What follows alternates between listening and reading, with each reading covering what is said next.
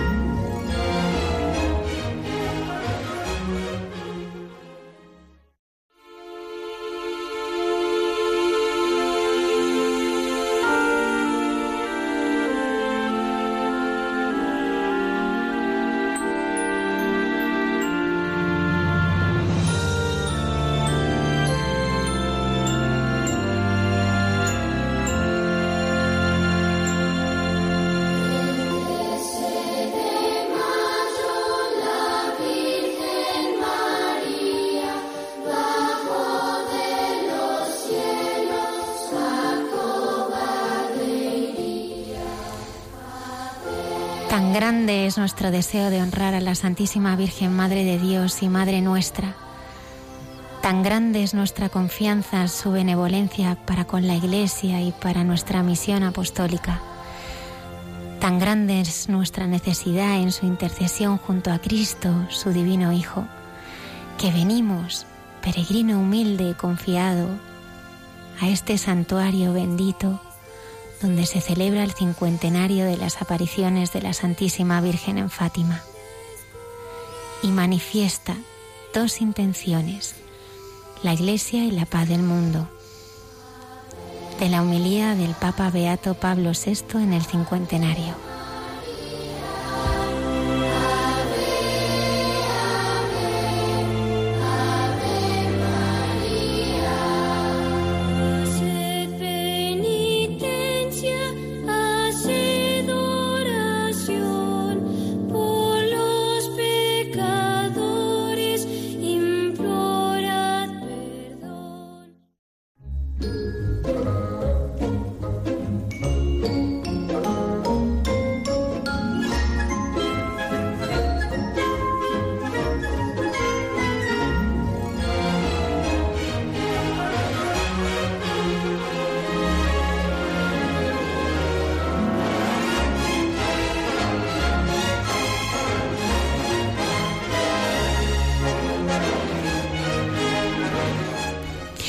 Buenas noches, 12 y 5 minutos de la madrugada. Estamos aquí en Radio María en el programa Hay mucha gente buena. Buenas noches, padre Isaac Parra. Buenas noches, Almudena. Hoy encantados eh, de tener entre nosotros a nuestra amiga, y ya miembro del equipo, porque ha estado ya muchas veces con nosotros, la doctora Mercedes Moya. Muchas gracias, Almudena. Buenas noches en vísperas del, del, centenario, a pesar que el año pasado, en mayo, hicimos un programa especial, relato de las apariciones del ángel y de la Virgen, y en octubre, sobre la vida de los pastorcitos, eh, queríamos, ¿verdad, doctora Mercedes, preparar este centenario? Bueno, es que tú eres una alianta. y entonces me lo pediste y como no te puedo decir que no, pues aquí estamos. Muchas gracias. Nos hace mucha ilusión que estés aquí. Estará también con nosotros eh, don Asensio Morales Caravaca. Él es sacerdote diocesano de la diócesis de eh, Cartagena. Eh, tiene tan solo 30 años y actualmente es párroco de dos pequeños pueblos, en Aledo y Zarzadilla de Totana. Él estará aquí con nosotros para hablarnos de su historia de conversión. Lola, la historia de gente buena esta semana. Claro que sí, Almudena. Buenas noches. Y el padre Isaac nos presenta a, otro de nuestros invitados esta noche. Sí, Almudena, tenemos con nosotros a Jorge Lasso. Es un joven de 28 años que es natural de Toledo, en Ocaña. Y es militar de emergencia, luego nos contará. Ya nos contarás en qué consiste ser militar de, emergencia. Mm, y escucharemos eh, la vida del hijo pródigo, encarnada en su vida. Nos contará después una historia preciosa, Almudena. Saludamos también a Juan Manuel en el control, muchas gracias y a nuestros habituales colaboradores en la sección Escuche Consuelo con César Cid y entre tú y yo con la hermana Carmen Pérez. Y ya saben nuestros oyentes que pueden conectarnos en directo aquí en el programa a través de Facebook y Twitter. Comenzamos.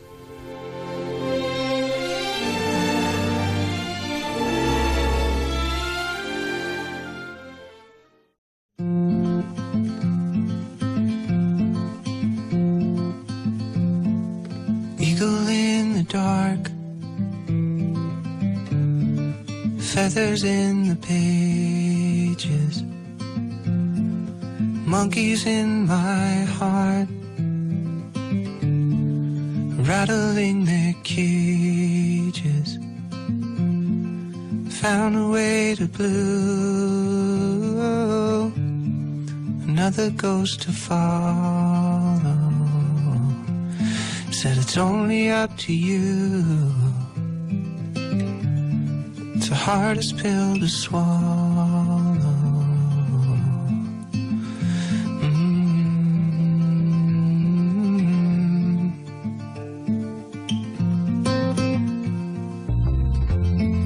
You never get to choose. You live on what they send you. And you know they're gonna use things you love against you. One foot in the grave, one foot in the shower. There's never time to save. You're paying by the hour, and that's just the way it goes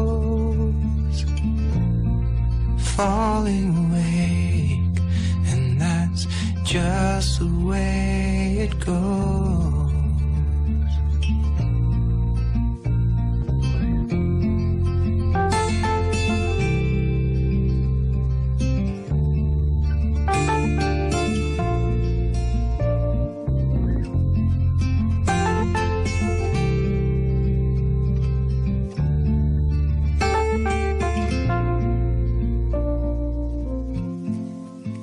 Through the bars,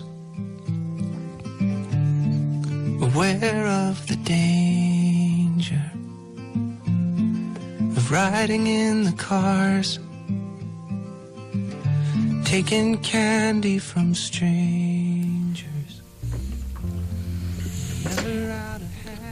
Pues como avanzábamos al principio del programa, esta noche tenemos con nosotros a don Asensio Morales Caravaca, él es sacerdote diocesano de la diócesis eh, de Cartagena, nació en Monteagudo, en Murcia.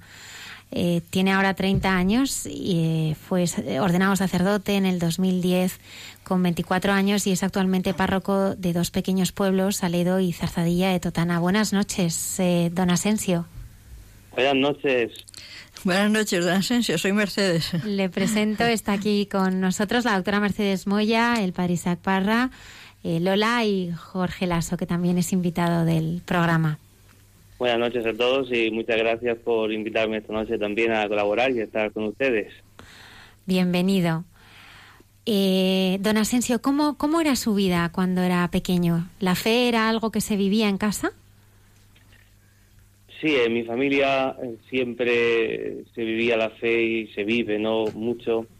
Eh, mis padres eran unos padres sencillos, eh, trabajadores, pero con gran espíritu de, fe, ¿no? De la huerta de Murcia, de ese pueblo de Monteagudo, y han sabido transmitirlo bien a sus hijos. Somos tres hijos, yo soy el menor de ellos, y siempre pude respirar ese, ese ambiente, de tal manera que ya desde pequeñito, pues siempre fui un niño un poco con esa inclinación hacia las cosas de Dios, ¿no? Allí en mi pueblo, que es curioso, ¿no? Porque está presidido con, por una imagen inmensa del corazón de Jesús, parecido a, al Cerro de los Ángeles, y esa presencia está mucho entre nosotros, y de la Santísima Virgen, y así va a ser mi infancia allí, ¿no? En ese espíritu de, de fe con una adolescencia ya viva también en, la vida de la parroquia, con 13 años, pues colaborando en todas las cositas ya de, de, la parroquia a la hora de la confirmación. Y así fue un poquito como el Señor fue sirviéndose de esos medios sencillos y humildes ¿eh? para pues, llamarme a este camino ¿no? de la vocación sacerdotal. Muchas veces pues escuchamos testimonios impactantes, testimonios sin duda de conversiones, de jóvenes que han estado quizá muy alejados de Dios y muy alejados de la iglesia y que el Señor los, los rescata, los llama de ahí, ¿no? En este mi caso, a mí siempre me gusta decir que hay como dos modelos de, de apóstoles. Están los que un poquito se marcan bajo la sombra de San Pablo y luego podemos estar también los que nos enmarcamos sobre esa sombra de, San Juan, el apóstol joven, ¿no? Que quizá no es que tanto el Señor nos haya sacado de, un mundo que, que infecta el corazón de la juventud muchas veces, sino que más bien el Señor y, y sobre todo yo creo que la Santísima Virgen pues nos ha ido preservando de, de muchas cosas. No es que seamos santos ni mucho menos, pero sí que es cierto que, que yo tengo que dar gracias a Dios por llamarme tan joven, por haber hecho posible que, que me librara de, de tantas tentaciones o de tantas caídas que a veces pues hay que experimentar en el mundo de, de la juventud, ya sea pues, en las drogas o en el desenfreno o en tantas cosas. Y así pues con esa edad, a los 14 años apenas, pues el párroco fue quien propuso a un grupito de jóvenes que fuéramos una convivencia al seminario de Murcia. Y así fue como, sin querer ni buscarlo casi, pues comencé a ir por el seminario y, aquello empezó a llamarme la atención y a plantearme yo por dentro, bueno señor, y no es posible que, que estos jóvenes que yo veo aquí, que, que viven con alegría esa llamada a ser sacerdote, no es posible que yo sea uno de ellos, que tú me estés llamando a mí. Y es pues así de sencillo, ¿eh? el niño que empieza a dar esos pasos y se va involucrando en esa unión al Señor cada vez mayor, cada vez mayor. Yo Don- siempre digo, sí, dígame. No, don Asensio, le iba a preguntar si, como nos está hablando del seminario, si la experiencia suya del seminario en cuanto a pues número de seminaristas, profesores, el ambiente de Murcia, vocaciones, es el que el que sigue siendo allí. Mm. Se ha mantenido bastante eh, el número de vocaciones en, en nuestra diócesis de Cartagena. Incluso actualmente quizá haya un aumento, en tanto en los seminaristas menores como, como en los mayores. Eh, si no me equivoco, en torno a los 35 seminaristas hay en el seminario mayor y en el menor tiene que haber más de una veintena también de, de chicos de, de educación secundaria.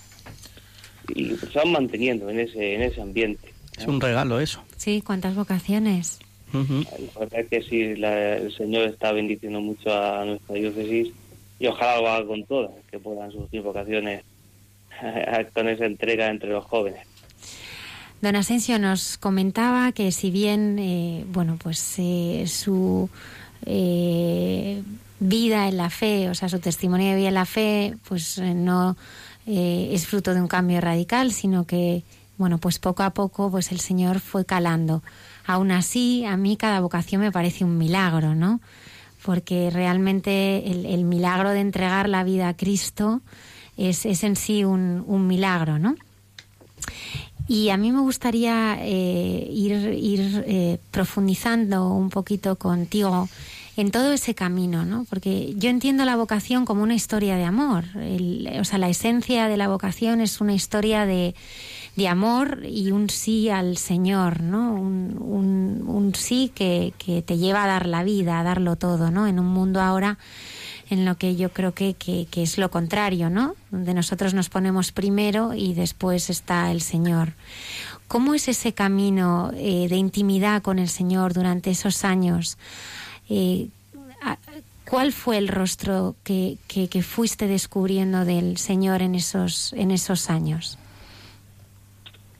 Sin lugar a duda es un, un rostro cercano. Es el rostro de aquel que, que no falla, de aquel que sabemos que nos acompaña en todo momento, en los momentos de alegría y en los momentos duros, que va saliendo a nuestro paso y que pone aquellas mediaciones en nuestro camino para que podamos encontrarnos con Él. Yo creo que Dios, como bien el Papa Francisco nos está diciendo por activa o por pasiva, Dios es misericordia y, no se cansa de buscarnos. Yo lo he visto en tantas veces en las que quizá pues eh, mi corazón se ha resistido a entregarle al Señor pues este pequeño afecto o aquel apego, incluso a veces el desprendimiento de, de la familia o de las costumbres que uno puede tener. Todo eso es cierto que cuesta y, y el corazón humanamente se desgarra.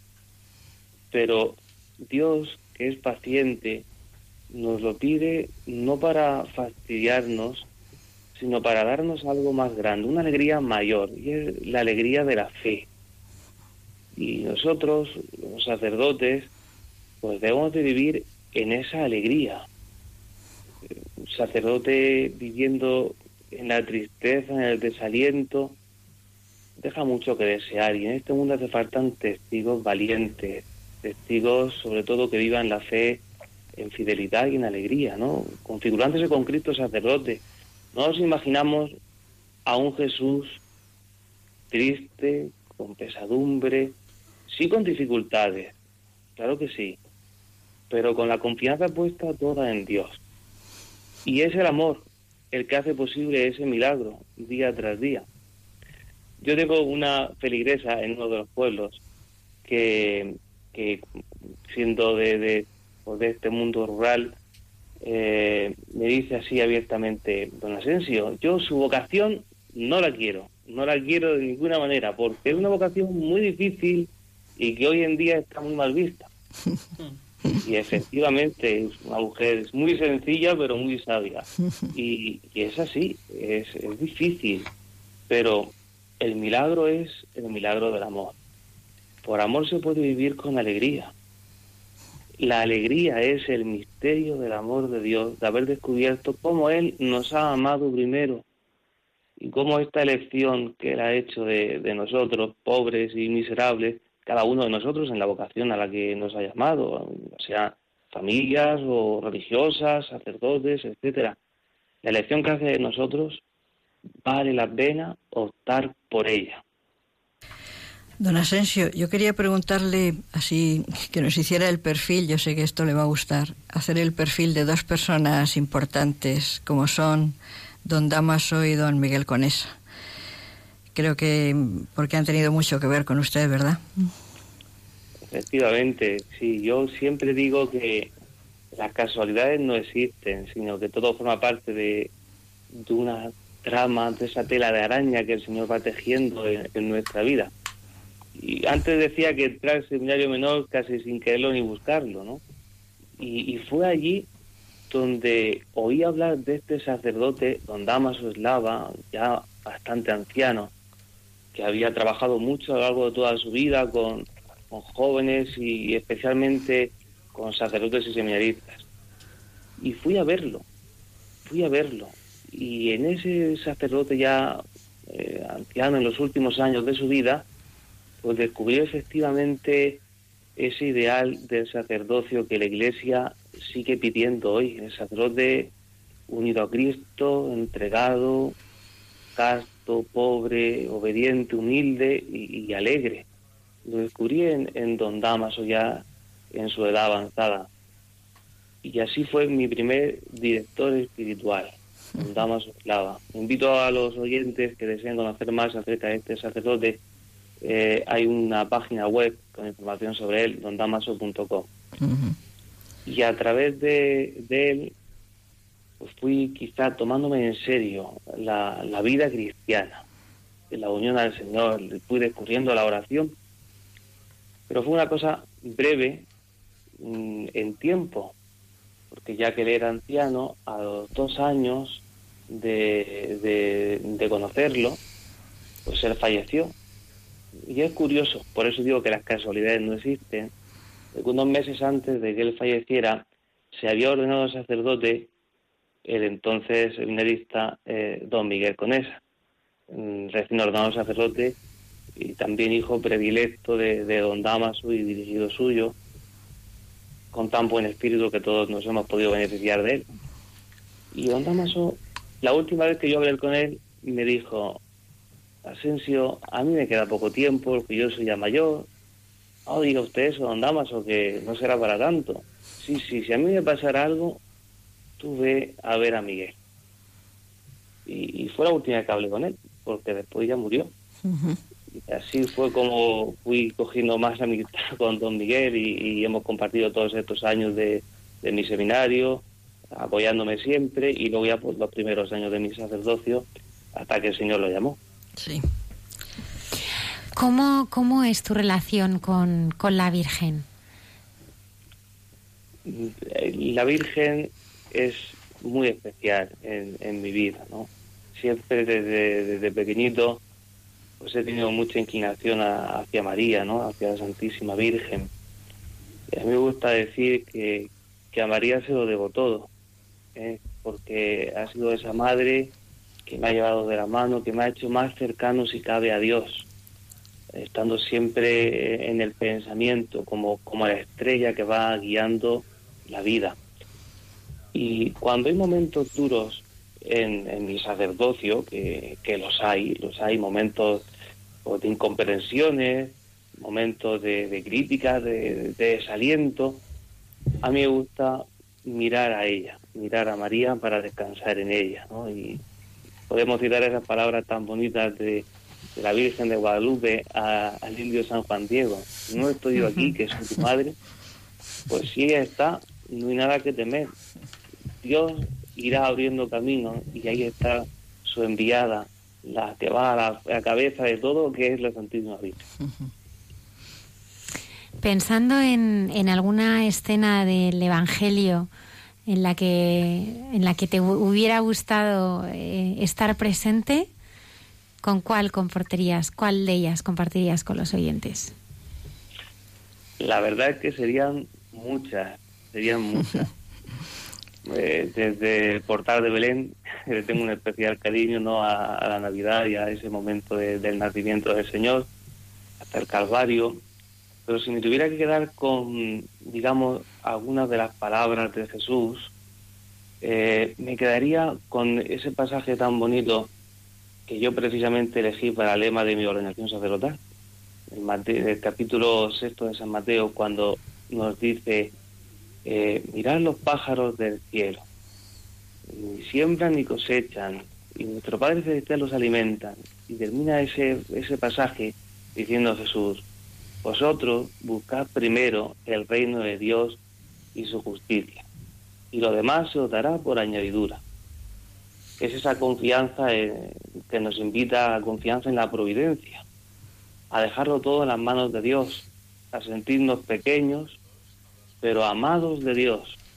Y por lo tanto, ante eso, pues vale la pena darle un cheque en blanco a Dios para que Él ponga en nuestra vida lo que disponga. Don Asensio, ¿ha tenido experiencia de la providencia a veces en, en su vida cotidiana, en, en, bueno, en el ministerio que ahora eh, pues desarrolla, que nos gustaría que, que también compartiera con nosotros? ¿Pero ha tenido experiencias eh, así que, que el Señor le haya sorprendido? La providencia de Dios es escandalosa. Ay, venga, venga, pues nos va a contar algunos ejemplos. Es escandalosa. Esa es una frase hecha de Don Damaso precisamente que nos gusta mucho repetir a los que lo hemos conocido. Eh, y es escandalosa porque se manifiesta a diario en nuestra vida, a diario. Lo que sucede es que quizá muchas veces en nuestro mundo vamos eh, tan ciegos, incluso los que podemos ser creyentes y cristianos, ¿eh? pero que se nos puede escapar cómo Dios obra y cómo el Señor va actuando en nuestra vida. La verdad es que, ¿cómo es posible que a mí me llamaba mucho la atención los, prim- los primeros meses de, de, de sacerdote recién ordenado, ver cómo mm, era capaz, sin ser nada, de poner eh, consuelo en las personas. De cómo personas que yo jamás hubiera imaginado que llegaran y contar, te abrieran el corazón y contaran su vida, pudieras eh, decir una palabra de aliento, una palabra de, de parte de Dios. Y el Señor la pone. Y yo me quedo asombrado, y en esto veo la providencia, en cómo, sin pensarlo dos veces, en tantas en tantos casos y en tantas personas que el Señor va poniendo en mi camino y a diario, eh, va saliendo a mi encuentro para que pues, sepa lo que decirle o cómo acogerlo a esas personas. Ahí está la providencia, sin lugar a dudas. La iglesia es obra de la providencia, porque no se podría mantener en pie, es imposible humanamente que con todo lo que podemos ver en la iglesia de bueno y también pues, de errores que se pueden cometer, que siga en pie. Es porque el Espíritu Santo, el Señor está en ella y la guía y esa providencia no, no la abandona, no nos abandona. Don Asensio, nos ha hablado de las vocaciones sacerdotales, pero esa tierra de Murcia también da vocaciones religiosas y a la vida contemplativa, ¿verdad? Lo cierto es que sí, eh, hay bastantes chicas que últimamente pues han respondido al Señor en la vocación a la vida religiosa, tanto activa como, como contemplativa. Eh, curiosamente, la Mercedes yo sé que lo pregunta muy bien por su amor al, al Carmelo de forma especial. y hay bastantes murcianas que pues han ingresado en el Carmelo, ya sea en la Encarnación Sí, de. Ávila, eh, como en otros monasterios también. Sí, sí. En concreto, eh, bueno, yo tengo que nombrar a, a dos chicas, eh, las dos precisamente se llaman Raquel. Una es la hermana Raquel de Jesús, que es novicia en las Carmelitas eh, de Piedreíta, también en la provincia de Ávila, un monasterio de nueva fundación. Y, y la hermana Raquel María, que es postulante, va a tomar hábito dentro de unas pocas semanas en, en el Carmelo de la calle Ponzano, ahí en Madrid. Y también ahí se manifiesta la providencia, porque eh, son chicas, mm, muchachas bastante cercanas que el Señor ha puesto en mi camino. Y, bien, pues yo he visto la obra en ellas, la obra del Señor. ¿Cómo es posible, no? Que una chiquita pues, de, de, de 13, 14 años, como tenía Raquel Romero, que está ahora en Piedradita, fuera respondiendo a, a Dios con todas las dificultades que se ha podido encontrar en su camino de incomprensiones. Ahí está el Señor actuando, en ella como en cualquiera muchacha de cualquier monasterio. El Señor actúa y es un testimonio viviente. Esos son los testimonios que necesitamos hoy en día. Eh, ¿Qué nos diría del Año Santo de Caravaca, que está en Murcia? Pues estamos ya en pleno en plena celebración de ese año santo.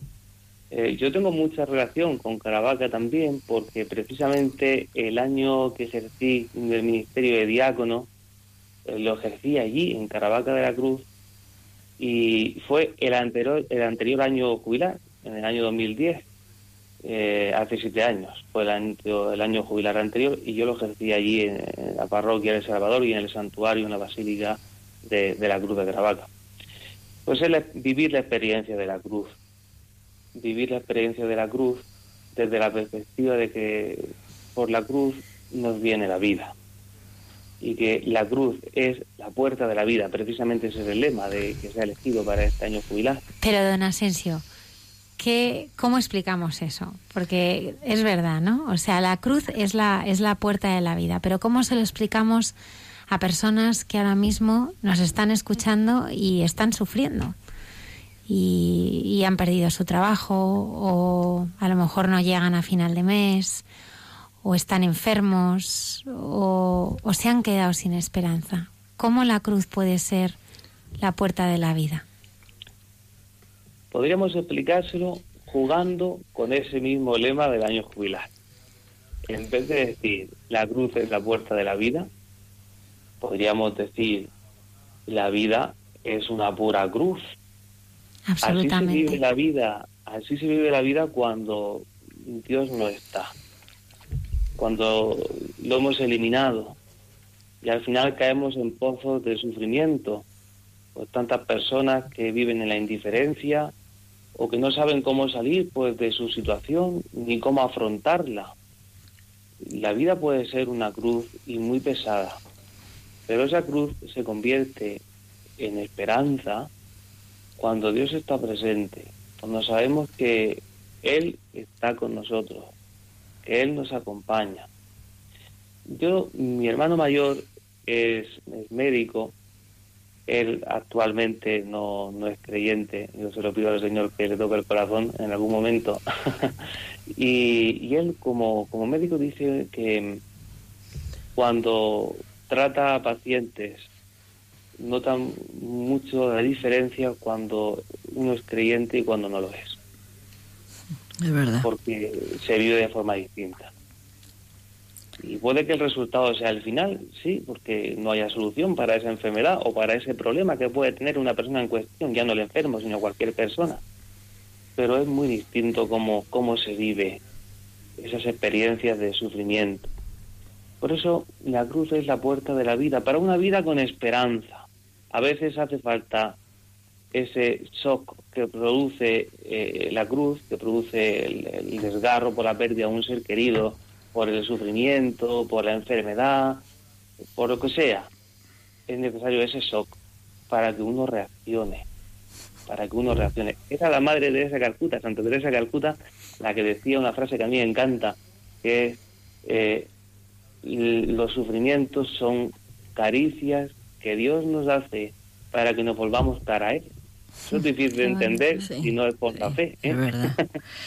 Don Asensio, y su experiencia, porque estoy seguro que a los oyentes y también a nosotros nos, nos gusta mucho de preguntar a un sacerdote que está en, en fin ejerciendo de párroco en cuanto a su pastoral y los jóvenes, ¿cómo, qué experiencia tiene de, de, de los jóvenes se acercan a la iglesia?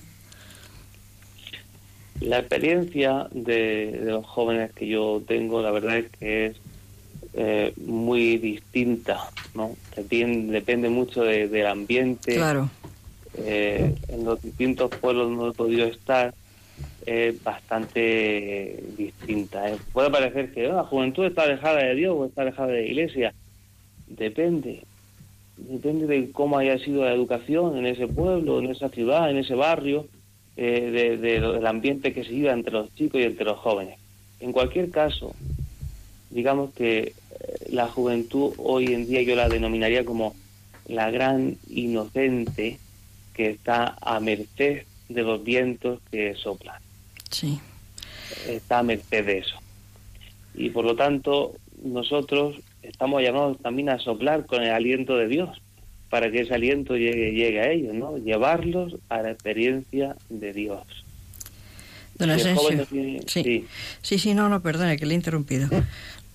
Le iba yo a preguntar, porque eso no se puede dejar de preguntar, cuando un sacerdote se reviste para celebrar la Eucaristía, don Asensio, ¿qué, qué, qué- qué siente? ¿Qué siente cuando, cuando sale para celebrar la, la Santa Misa? Mm, digamos que en cada jornada la Santa Misa, la Eucaristía, es el momento cumbre.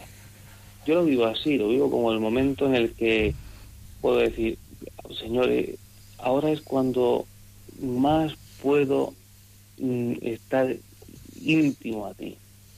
Es el momento donde mi pobre persona pues se convierte en tu presencia también, ¿no? La presencia de Jesucristo a través de- del sacerdote eh, que, que preside la celebración y donde a través de mí muchas personas van a recibirte, los que se acercan a buscarte en este sacrificio del altar.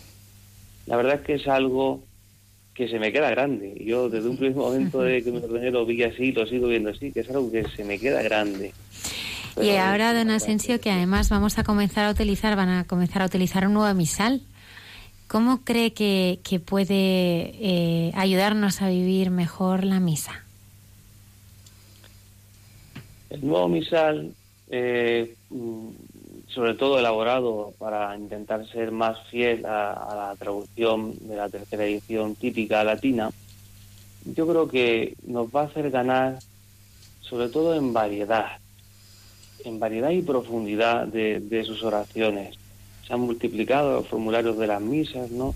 Y quizá a, a los fieles lo que más tengamos que explicarle, y porque es lo que más va a sonar, pues es el cambio de las palabras de la consagración de, del cáliz.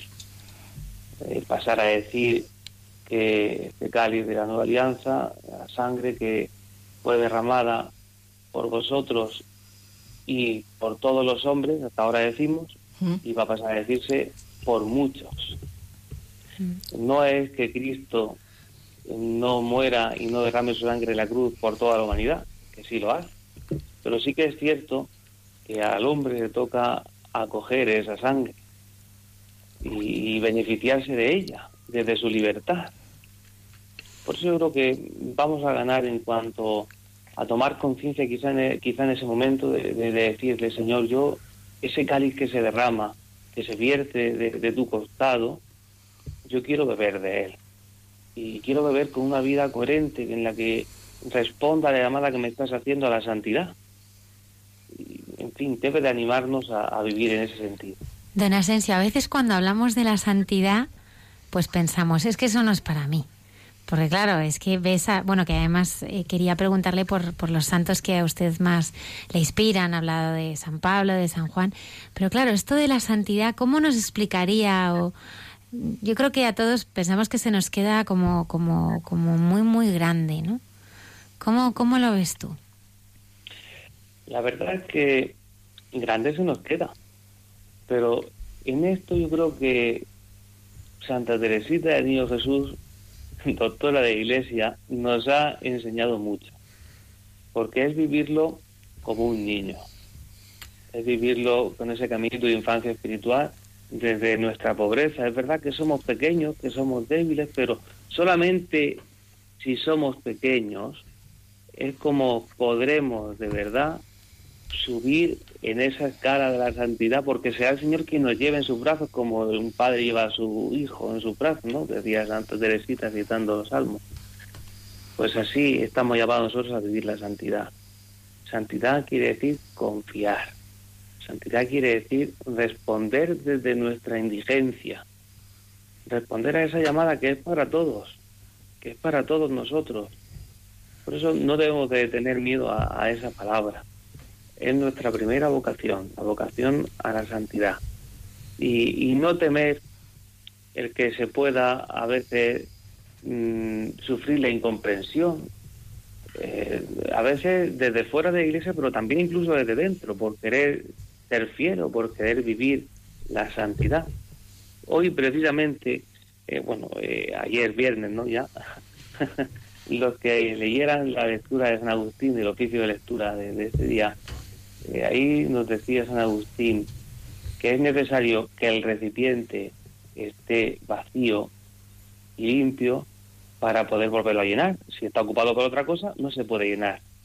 Bien, para llenarnos de Dios, para que Él vaya haciendo la obra de la santidad, porque es Él quien tiene que hacerla, pues hemos de procurar vaciarnos de tantas cosas de este mundo que a veces llenan el corazón del hombre y no dejan sitio a Dios. Pues esa es la llamada a la santidad. Santidad significa responder desde nuestra indigencia.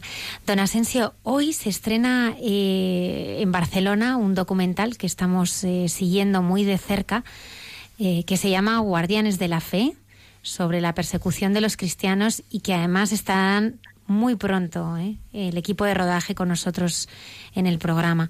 Yo quería preguntarte, ¿qué está suponiendo para ti el testimonio de los mártires de Oriente Medio? El testimonio de estos, de estos hermanos, la verdad que es, por una parte, humanamente nos puede desgarrar ver esa realidad, esa crueldad, pero por otra parte, yo creo que nos comporta, porque es saber que lo que hemos leído desde niños de los mártires, ya sea de Roma o de nuestros propios mártires, ¿no? que hemos escuchado las historias en nuestros pueblos de, de tantos hermanos que pudieron morir en el siglo XX, ¿no? Pero lo podemos ver como algo lejano, o incluso un poco bajo leyendas, quizás en algunas ocasiones, ¿no? Aunque fueran verdad. Pero esto lo estamos viendo en el presente. Entonces, si estos hermanos están recibiendo la fortaleza de Dios para vivir así, para dar la vida hasta el último momento, ¿nosotros qué? ¿Nos avergonzamos tan pronto de ser cristianos? Deberíamos de cuestionarnos eso. Porque se ríen un poquito, un poquito de un joven porque reza o porque va a la iglesia o porque quiere llevar su vida cristiana en serio.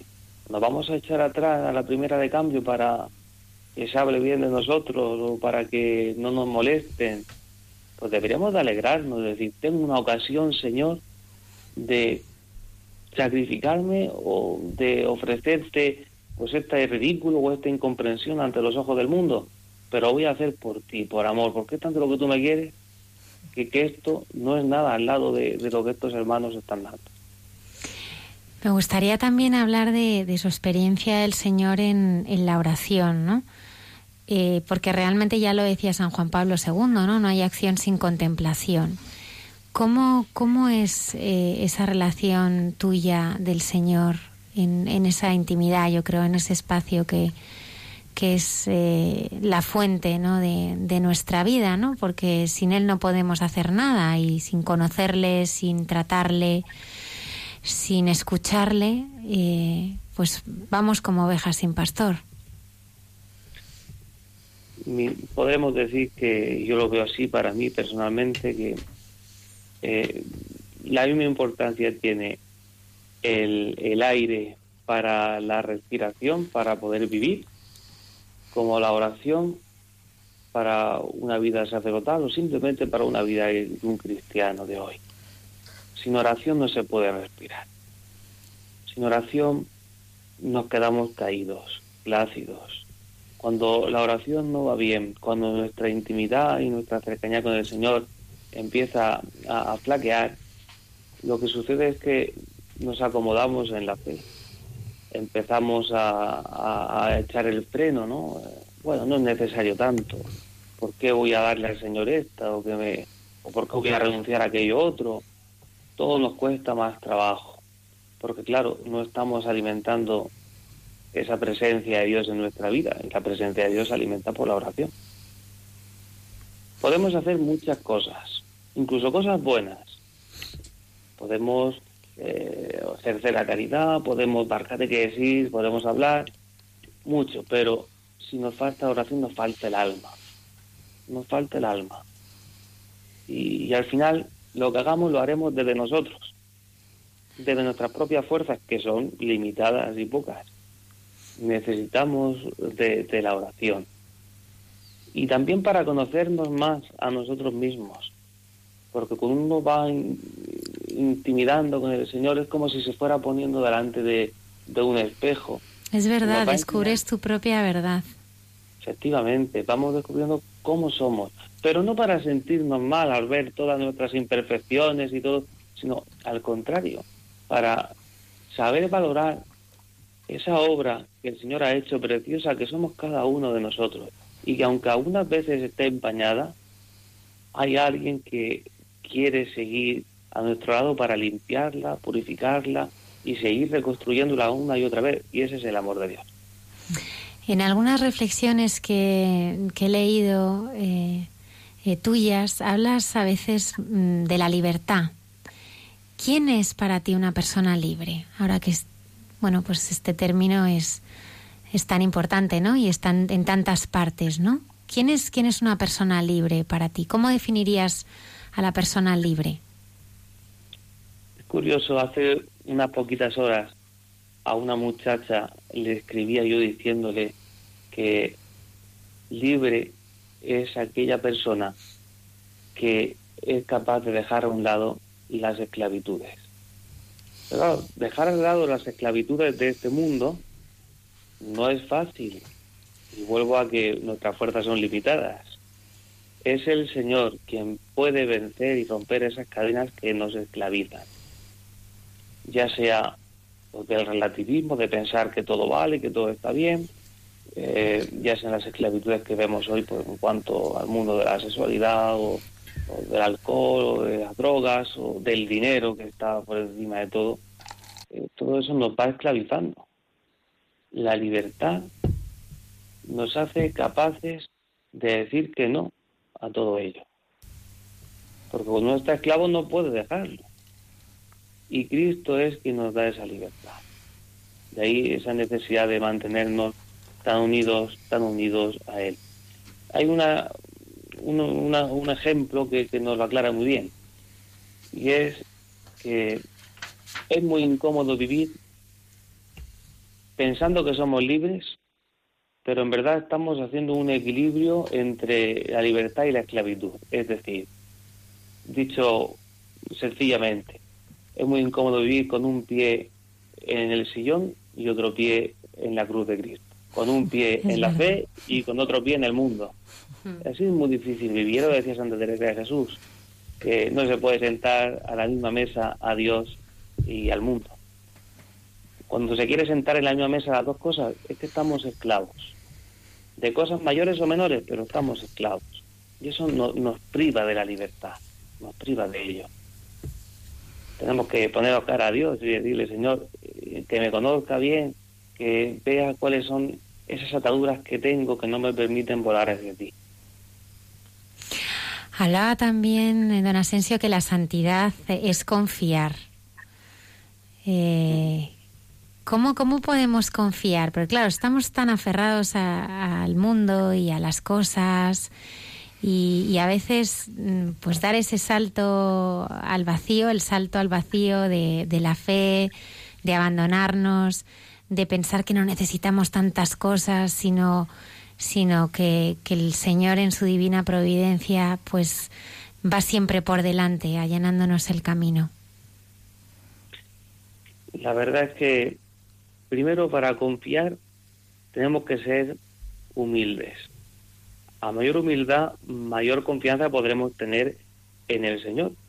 Porque claro, cuando uno se considera grande y fuerte, pues no necesita confiar en nada más que uno en uno mismo, ¿no? Confiamos eh, en nuestra autosuficiencia, en nuestro yo. Y eso nos lleva a la debacle. Para poder confiar hay que verse necesitado de Dios, dependiente de Dios.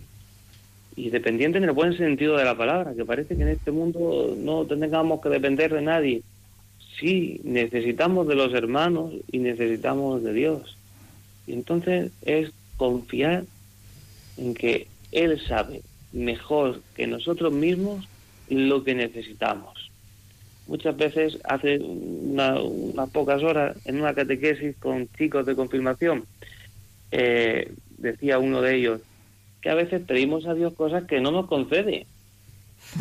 Pero claro, si es que mm, en la mayoría de las ocasiones quizás no pedimos de verdad lo que necesita nuestro corazón, lo que necesita nuestra vida, sino que pedimos pues aquello que creemos que nos interesa bien para satisfacer pues, gustos personales o cosas que al final nos pueden hacer quizás más daño.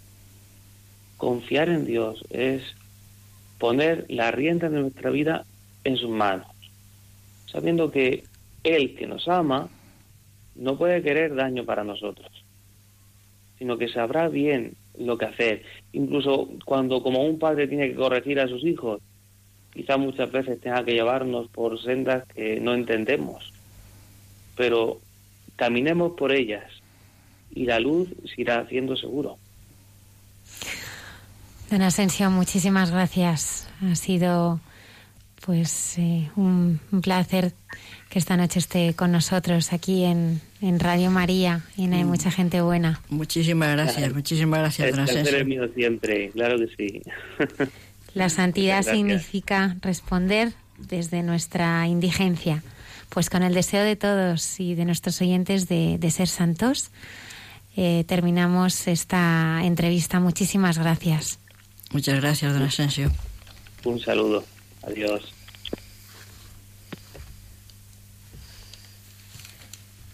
Música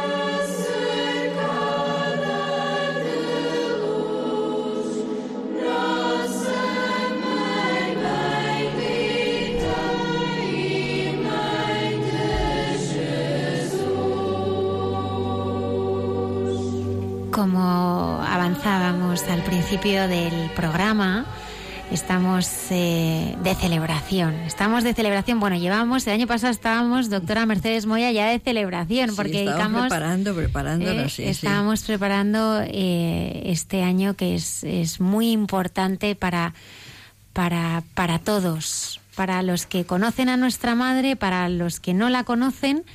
Y invito desde aquí a todos los que nos están escuchando, tenéis que ir a Fátima, tenéis que ir a Fátima porque celebramos el centenario de las apariciones y ahí está nuestra Madre para que le entreguemos todo lo que nos pesa, para que estemos eh, compartiendo con ella eh, un momento de, paz y consuelo.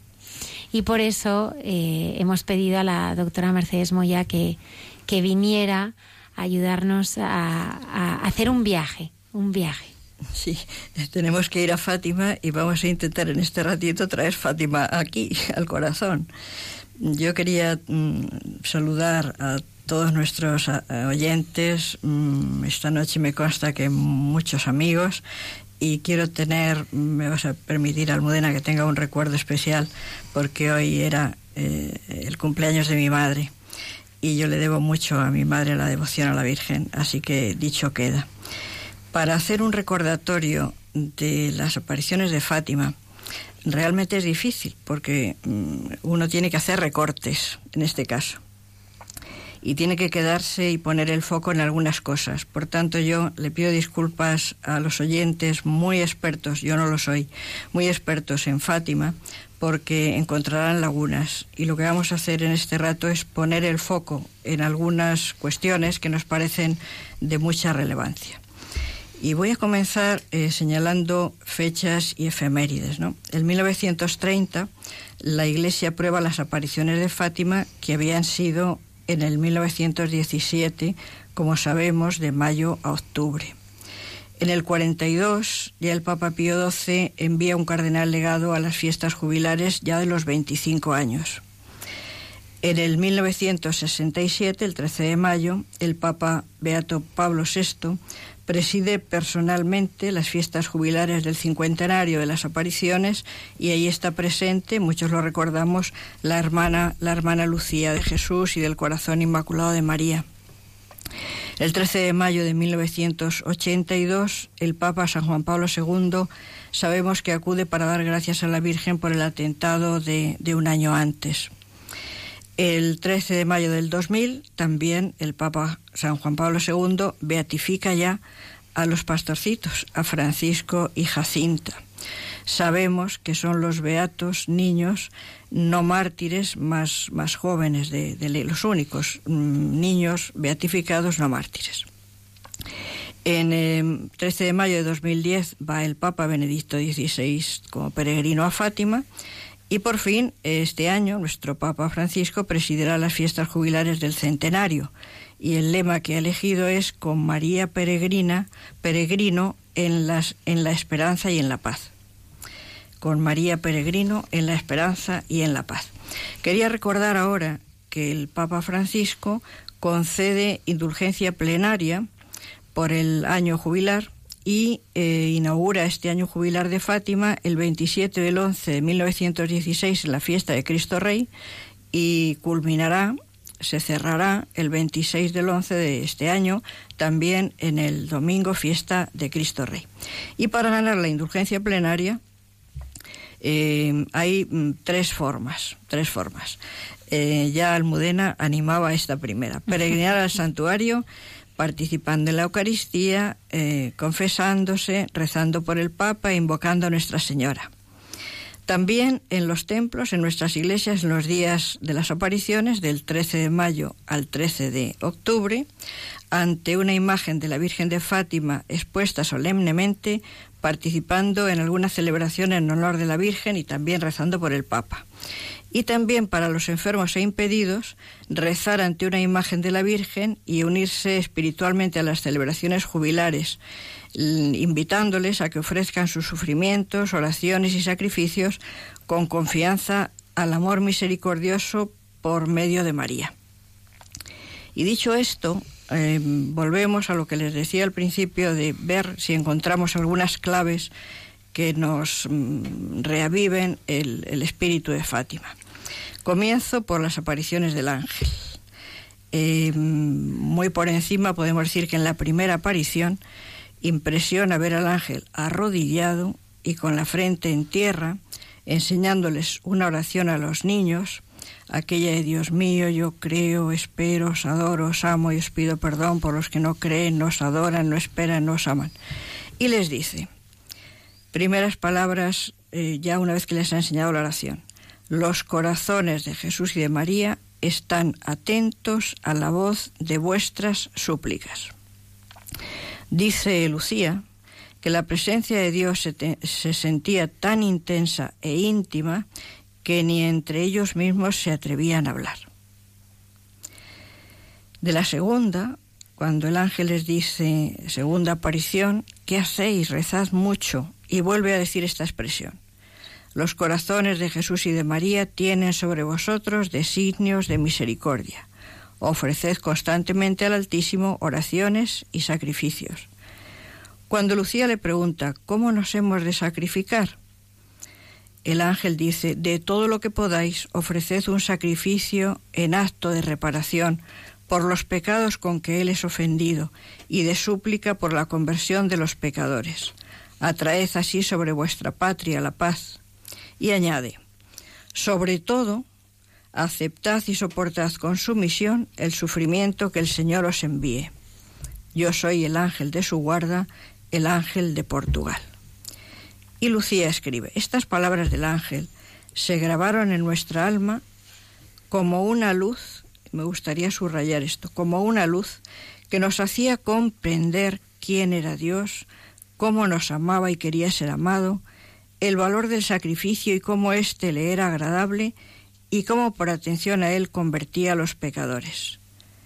Y añade, por eso, desde ese momento comenzamos a ofrecer al Señor todo lo que nos mortificaba y nos pasábamos horas seguidas postrados en tierra repitiendo la oración que el ángel nos había enseñado. Por tanto, hemos dicho, tanto en la primera aparición como en la segunda, aparece los corazones de Jesús y de María. En, el primer, en la primera aparición están atentos a la voz de vuestras súplicas. En la segunda, los corazones de Jesús y de María tienen sobre vosotros designios de misericordia.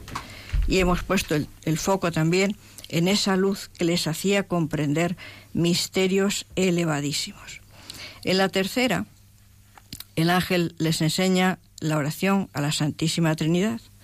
Santísima Trinidad, Padre, Hijo y Espíritu Santo, os adoro profundamente y os ofrezco el preciosísimo cuerpo, sangre, alma y divinidad de Jesucristo, presente en todos los sagrarios de la tierra. En reparación de los ultrajes, sacrilegios e indiferencias con que él mismo es ofendido. Y añade el ángel, y por los méritos del Santísimo Corazón de Jesús y del Corazón Inmaculado de María, os pido la conversión de los pobres pecadores. Y dice Lucía, la fuerza de la presencia de Dios era tan intensa que nos absorbía y anonadaba del todo. Parecía privarnos hasta del uso de los sentidos corporales por un gran espacio de tiempo. La paz y la felicidad que sentíamos era inmensa, pero solo interior, completamente concentrada el alma en Dios. Y entonces eh, estamos haciendo este recordatorio de estas tres apariciones del ángel. Eh, hemos puesto el foco aquí. En las tres aparecen los corazones de Jesús y de María. Pasamos a las apariciones de, de la Santísima Virgen. La primera, el 13 de mayo de 1917. La primera cosa que les dice es no tengáis miedo, no voy a haceros daño. Pero cuando Lucía le pregunta de dónde es, no dice soy de Nazaret, dice soy del cielo. Y les pide que vayan a Cobadiría seis meses seguidos los días 13 a la misma hora y dice también que volverá una séptima vez, que fue el 16 de junio de 1921, cuando Lucía se despedía de Cobadiría. Le pregunta entonces Lucía si irían al cielo. Y la Virgen les va contestando que sí. Y entonces ya pasa Nuestra Señora a preguntarles algo que casi casi nos, nos deberíamos aprender de memoria. Dice, ¿queréis ofreceros a Dios para soportar todos los sufrimientos que Él quiera enviaros en acto de desagravio por los pecados con que es ofendido y de súplica por la conversión de los pecadores? Y ellos contestan, sí queremos. Les dice, tendréis pues mucho que sufrir, pero la gracia de Dios será vuestra fortaleza. Y al pronunciar estas palabras fue cuando por primera vez, atención porque vamos a poner también el foco en esto, por primera, por primera vez abrió las manos comunicándonos una luz tan intensa como un reflejo que de ella se irradiaba, que nos penetraba en el pecho y en lo más íntimo del alma, haciéndonos ver a nosotros mismos en Dios, que era esa luz, más claramente que nos vemos en el mejor de los espejos. Pasados los primeros momentos, Nuestra Señora añadió, rezad el rosario todos los días para alcanzar la paz del mundo y el fin de la guerra. El rosario el rosario todos los días aparece en todas las apariciones. Esta petición de, rezar el rosario todos los días aparece en todas las, en todas las apariciones de mayo a octubre, en todas. Y hay algo en lo que podíamos mm, hacer notar, ¿no? Y es que de las apariciones del ángel los niños no hablaron. Fueron tres durante un año, en primavera, en el 1916, el año anterior a las apariciones de Nuestra Señora, en primavera, en verano y en otoño. Pero los niños no hablaron. Después de ese impacto que ellos dicen que les hacía el contacto con el ángel, esa sensación íntima de la presencia de Dios, los niños guardaron secreto. Pero en la primera aparición de Nuestra Señora, en la primera, Jacinta quebrantó el secreto. Y dice ella, por no poder contener tanta alegría, ay, qué señora tan bonita. Yo tenía por dentro una cosa que no me dejaba estar callada. Dije que esa señora prometió que nos llevaría al cielo. Y entonces, si nos quedamos pensando un poco esto, ¿no? Habían tenido el impacto de ver a Nuestra Señora, de oírla, de decirle que les iba a llevar al cielo, Sí, pues si nosotros ponemos la, tele el, 22 de diciembre y el 5 o el 6 de enero, no sé, la lotería del niño y la gente está loca porque le ha tocado la lotería, es que les acaba de decir que van a ir al cielo. Y acaban de ver a esa señora. ¡Ay, qué señora tan bonita! Yo tenía por dentro una cosa que no me dejaba estar callada. En la, pasamos a, a la aparición de junio. En la aparición de junio, Lucía pregunta, ¿qué quiere usted de mí? Y le dice lo mismo, quiero que vengáis el día 13 del mes que viene, que recéis el rosario todos los días. También le dice que aprendéis a leer. Entonces ya empiezan a pedirle, le pido por la curación de un enfermo y dice Nuestra Señora, si se convierte, se curará durante el año. Quería pedirle que nos llevase al cielo, ya, que nos lleve ya, ¿no? Y entonces dice, sí, a Jacinta y a Francisco los llevaré pronto pero tú te quedarás aquí un tiempo más. Jesús quiere servirse de ti para darme conocer y amar. Él quiere establecer en el mundo la devoción a mi inmaculado corazón. Y aquí hay otra clave. A quien la abrazare, le prometo la salvación. Y estas almas serán amadas por Dios como flores puestas por mí para adornar su trono. Entonces ella le dice, ¿me quedo aquí sola? Pregunté con pena. No, hija, ¿y tú sufres mucho? No te desanimes, yo nunca te dejaré. Mi corazón inmaculado será tu refugio y el camino que te conducirá hasta Dios. Atención. Fue el momento en que dijo estas palabras cuando abrió las manos y nos comunicó por segunda vez el reflejo de esa luz inmensa en ella nos veíamos como sumergidos en Dios. Jacinta y Francisco parecían estar en la parte de luz que se elevaba al cielo y yo en la que se esparcía sobre la tierra.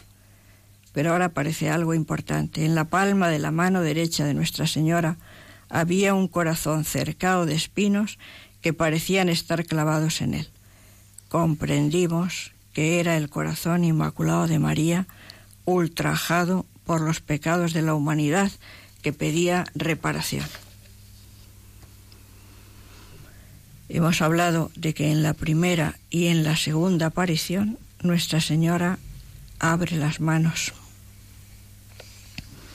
En la tercera, el 13 de julio, es cuando tiene lugar la visión del, infierno y la comunicación de los secretos a los niños. Y les dice, quiero que vengáis aquí el 13 del mes que viene. Esto es constante, ¿no? Y que continuéis rezando el rosario todos los días, y ahora dice, en honor de Nuestra Señora del Rosario, para obtener la paz del mundo y el fin de la guerra, porque sólo ella lo puede conseguir. En octubre diré quién soy y lo que quiero y haré un milagro de todos que todos han de ver para que crean. Que los niños estaban suplicándole a Nuestra Señora que, hiciera algo para que creyeran, ¿no? Y aquí les da la noticia, en octubre lo haré. Y añade, sacrificaos por los pecadores y decid muchas veces, en especial cuando hagáis algún sacrificio. Y aquí es una oración que nos enseña Nuestra Señora. Oh Jesús, es por tu amor, por la conversión de los pecadores y en desagravio de los pecados cometidos contra el Inmaculado Corazón de María. Y al decir estas últimas palabras, abrió de nuevo las manos pero esta vez el reflejo parecía penetrar en la tierra. Y aquí tienen la visión del, del infierno que vamos a contar muy por encima. Vimos como un mar de fuego los demonios y las almas como si fueran brasas con forma humana que fluctuaban en el incendio entre gritos y gemidos de dolor y desesperación que horrorizaban y hacían estremecer de pavor fue cuando Lucía dijo, la oyeron decir, ay, esta visión fue durante un momento y gracias a nuestra buena Madre del Cielo que nos había prevenido con la promesa de llevarnos al cielo. De no haber sido así, creo que hubiéramos muerto de susto y de pavor. Asustados y como para pedir socorro, levantamos la vista hacia Nuestra Señora que nos dijo, entre bondadosa y triste, habéis visto el infierno, a donde van las almas de los pobres pecadores. Para salvarlas Dios quiere establecer en el mundo la devoción a mi inmaculado corazón. Si hicieran lo que voy a decir, se salvarán muchas almas y tendrán paz. Si no dejan de ofender a Dios, y entonces les habla de otra guerra peor en el reinado de Pío XI. Pero añade, para impedirla vendré a pedir la consagración de Rusia a mi inmaculado corazón, y la comunión reparadora de los primeros sábados. Y aquí me imagino que respirarían, por fin mi inmaculado corazón triunfará. Les enseña una oración para después de cada misterio del rosario. Oh Jesús mío, perdónanos, líbranos del fuego del infierno, lleva a todas las almas al cielo, especialmente a las más necesitadas. Aquí en esta aparición de Julio es cuando tiene lugar la comunicación del secreto de Fátima, que tiene tres partes. No nos vamos a parar en ellas, por otra parte es conocido. Lo único que sí me gustaría para cerrar este capítulo del, del secreto es decir que hay muchas cosas si uno entra en Internet y que hay que intentar acogerse a doctrina segura que está en los papas y en lo que la hermana Lucía eh, escribe. De hecho, hay un libro muy reciente que se titula Un camino bajo la mirada de Nuestra Señora, de Editorial Monte Carmelo, que es el que tradujo Almudena, ¿te acuerdas? de Sí. Y entonces ahí mm, yo lo, lo, recomiendo porque eh, toda esa controversia que se puede encontrar, mm, pienso que para separar el trigo de la paja es bueno irse a las mejores fuentes.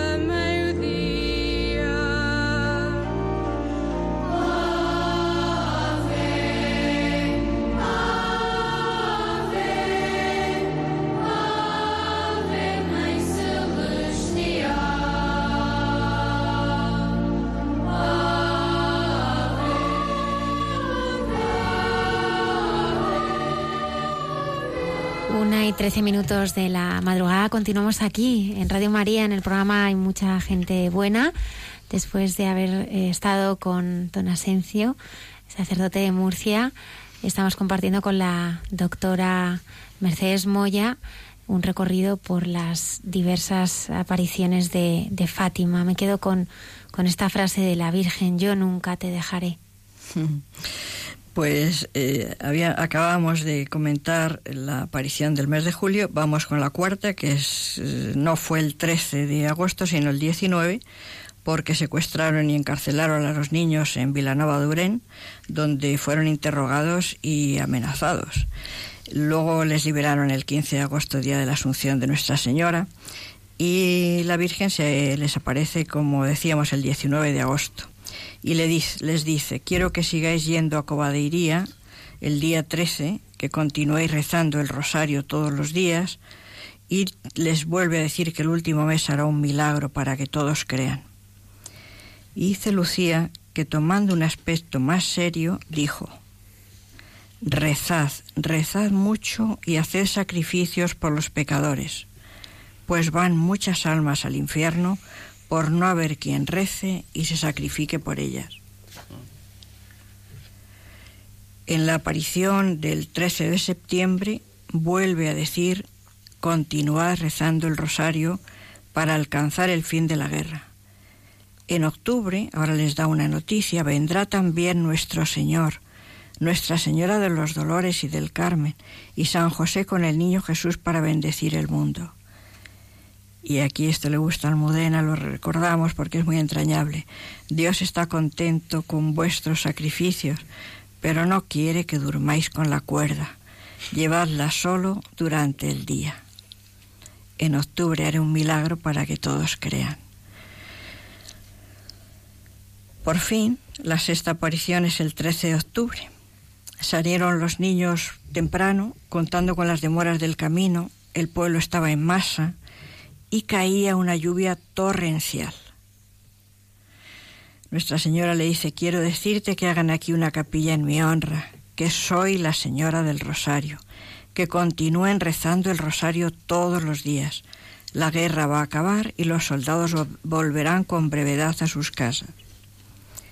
Le dice ella, tenía muchas cosas que pedirle, si curaba a algunos enfermos y si convertía a algunos pecadores. Y le contesta Nuestra Señora, unos sí, a otros no. Es preciso que se enmienden y que pidan perdón de sus pecados. Y tomando un aspecto más triste, y atención porque estas son las últimas palabras de Nuestra Señora, dice, que no ofendan más a Dios nuestro Señor, que ya está muy ofendido. Y dice Lucía aquello tan precioso, dice, qué amorosa queja y qué tierna petición. Cómo me gustaría que los hombres de todo el mundo y todos los hijos de la Madre del Cielo escuchasen su voz. Y abriendo las manos, y esta es la cuarta vez, las hizo reflejarse en el sol. Y mientras se elevaba, continuaba el reflejo de su propia luz proyectándose en el sol.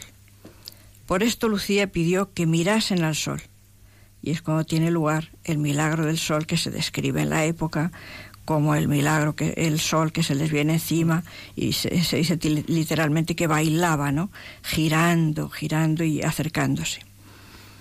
Allí había entre 70 y 100 mil personas, según documentos de la época.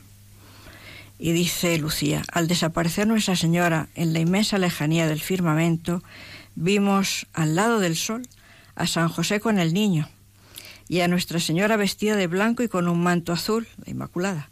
San José con el niño parecían bendecir al mundo. Poco después, también a nuestro Señor y a Nuestra Señora de los Dolores, nuestro Señor también bendiciendo al mundo. Y después Lucía dice que le pareció ver, por último, a la Virgen del Carmen, Nuestra Señora del Carmen. Vamos a recordar ahora la encomienda de la devoción de los primeros sábados que fue el 10 de diciembre de 1925 en Pontevedra. De manera que las apariciones de la Virgen de Fátima en Portugal se continúan con las apariciones de Nuestra Señora y también del Señor estando ella en las Doroteas, siendo religiosa en las Doroteas, en Pontevedra. Y dice, se le apareció Nuestra Señora y al lado, suspendido en una nube luminosa, el niño Jesús. La Santísima Virgen, esto es increíble, entrañable, poniéndole una mano en el hombro, quiere decirse que estaba cerquísima de ella, ¿verdad? Le mostró al mismo tiempo un corazón que tenía en la otra mano cercado de espinos. Y al mismo tiempo dijo el niño, Ten compasión del corazón de tu Santísima Madre que está cubierto de espinas, que los hombres ingratos continuamente le clavan, sin haber quien haga un acto de reparación para arrancárselas.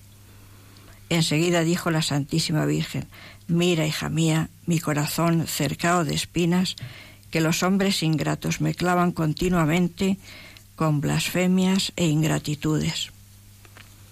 Tú al menos procura consolarme y di que todos aquellos que durante cinco meses en el primer sábado se confiesen, reciban la Santa Comunión, recen el rosario y me hagan quince minutos de compañía meditando los misterios del rosario con el fin de desagraviarme, yo prometo asistirles en la hora de la muerte con todas las gracias necesarias para la salvación de sus almas. El 15 de febrero de 1926 se le apareció de nuevo el niño preguntándole si había ya difundido la devoción de su Santísima Madre. Y ella le expuso las dificultades que tenía con el confesor y que la superiora lo deseaba, pero que ella sola no podía. Y Jesús le dijo, es verdad que tu superiora sola nada puede, pero con mi gracia lo puede todo. Entonces, la hermana Lucía, la que sería después hermana Lucía, estaba en las religiosas Doroteas, Sor Lucía, presentó a Jesús la dificultad de confesarse a algunas personas en el primer sábado y le preguntó, ¿puede ser válida la confesión de ocho días? Y Jesús le dice, sí, puede ser incluso muchos más, con tal que cuando me reciban estén en gracia y tengan la intención de desagraviar al corazón inmaculado de María. Jesús mío, ¿y las que se olviden de esta intención? y Jesús respondió, pueden hacerlo en la confesión siguiente, aprovechando la primera ocasión que tengan para confesarse. El confesor entendía que no era necesaria esta devoción porque ya eran muchas las personas que comulgan el primer sábado y rezan el rosario. Y entonces Jesús le dice a Lucía, es cierto, hija mía, que muchas almas las comienzan, pero pocas las acaban y las que las terminan es con el fin de recibir las gracias que a eso están prometidas. Me agradan más las que hagan los cinco primeros sábados con fervor y con el fin de desagraviar el corazón inmaculado de mi madre, que aquellas que los rezan los quince misterios de forma tibia e indiferente. Y decimos ahora, ¿por qué son cinco los primeros sábados? Esto se lo preguntó eh, Sor Lucía a nuestro Señor. Y entonces le, le reveló por qué era así. Dice, hija mía, la razón es sencilla. Se trata de cinco clases de ofensas y blasfemias proferidas contra el Inmaculado Corazón de María. Primero, blasfemias contra su Inmaculada Concepción. Blasfemias contra su virginidad. Contra su maternidad divina, rehusando al mismo tiempo recibirla como madre de los hombres. Contra los que procuran públicamente infundir en los corazones de los niños la indiferencia, el desprecio, y hasta el odio a la Madre Inmaculada. Y por último, contra los que la ultrajan directamente en sus sagradas imágenes. El mensaje de Fátima, decía San Juan Pablo II, es una llamada a la conversión, dijo en el año 2000 cuando beatificó a los pastorcitos. Hemos ido dando algunas claves muy por encima. En las apariciones del ángel hablábamos de que en las tres habla de los corazones de Jesús y de María, de que les enseña a rezar adorando, postrado en tierra, y les pide sacrificios como reparación. Y también de la impronta sobrenatural que se crea en, en su alma. En las apariciones de Nuestra Señora, en todas, rezad el rosario todos los días. Está la paz del mundo. Está la invitación a abrazar la devoción al Inmaculado Corazón, corazón, la consagración del mundo y la práctica de los primeros sábados reparadores de desagravio. Está la conversión de los pecadores y la salvación de las almas, que tanto, tanto les impactaron a los niños y tan en serio se lo tomaron después de la visión del infierno. Aquel que no ofendan más a Dios, que ya está muy ofendido. Y yo quería hacer aquí una paradiña en el poder de las manos de Nuestra Señora. Señora Virgen poderosa, le decimos en, las letanías lauretanas, ¿verdad? Hemos visto cómo abre las manos y les llena de dones del Espíritu Santo en las dos primeras apariciones. Abre las manos, les enseña eh, aquella visión del infierno y como en la última abre las manos y los refleja sobre el sol y tiene lugar aquel milagro del sol. Entonces, para el año jubilar, aprovechar que la Iglesia concede indulgencia plenaria de la forma que hemos dicho. Promover, por supuesto, hacer y promover la devoción a los sagrados corazones y la devoción a los primeros sábados. Peregrinar a Fátima y, en todo caso, eh, sentir el mensaje como, como una llamada. Y yo quería terminar eh, con las mismas palabras que, empezamos el editorial del Beato Pablo VI. Tan grande es nuestro deseo de honrar a la Santísima Virgen, tan grande nuestra confianza, tan grande nuestra necesidad, que vayamos como peregrinos humildes y confiados a ese santuario bendito, donde en este caso se celebra el centenario de las apariciones de la Virgen de Fátima. Y terminaba, y por la propia amonestación de Nuestra Señora, abramos los ojos para recoger el mensaje de oración y penitencia con el fin de lograr las conquistas del amor y las victorias de la paz. Muchas gracias, Mercedes.